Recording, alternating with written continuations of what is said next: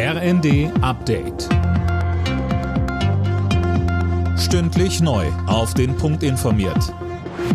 Ich bin Imme Kasten. Der Angreifer auf eine Schule im US-Bundesstaat Texas hat seine Tat bei Facebook angekündigt. Das teilte der Gouverneur der Stadt Uvalde mit. Der 18-Jährige hatte demnach in mehreren Posts erklärt, auf seine Oma zu schießen und an einer Schule das Feuer zu eröffnen. Laut CNN soll er auch einer 15-jährigen Deutschen aus Frankfurt per Chatnachricht die Tat angekündigt haben. 19 Kinder und zwei Erwachsene starben. Das Motiv ist bisher unklar. Der 18-jährige Schütze war nicht vorbestraft. Psychische Vorerkrankungen gab es offenbar nicht.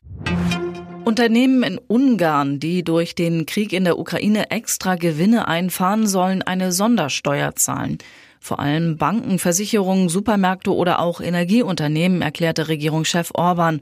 Das Geld soll ins Militär und in die Deckelung von Energie- und Wasserpreisen gesteckt werden.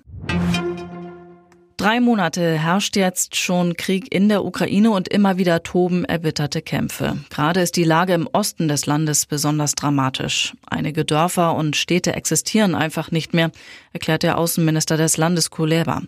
Wie lange sich der Krieg noch hinziehen wird, die Angriffe der russischen Armee andauern, ist schwer vorauszusagen, sagt die Militärexpertin Claudia Major in der ARD. Am Anfang hat keiner geglaubt, dass die Ukraine lange bestehen kann. Sie hat lange widerstanden. Mhm. Und Russland hat Schwächen gezeigt, die keiner erwartet hat, im Verbundkampf, in der Logistik, in vielen anderen Bereichen.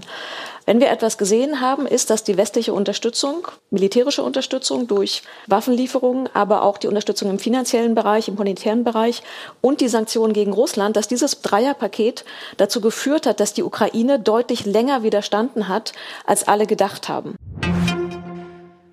Die AS Rom hat sich den ersten Titel der Fußball Conference League geholt. Das Team von Trainer José Mourinho setzte sich im Finale im albanischen Tirana mit 1 zu 0 gegen Feyenoord Rotterdam durch.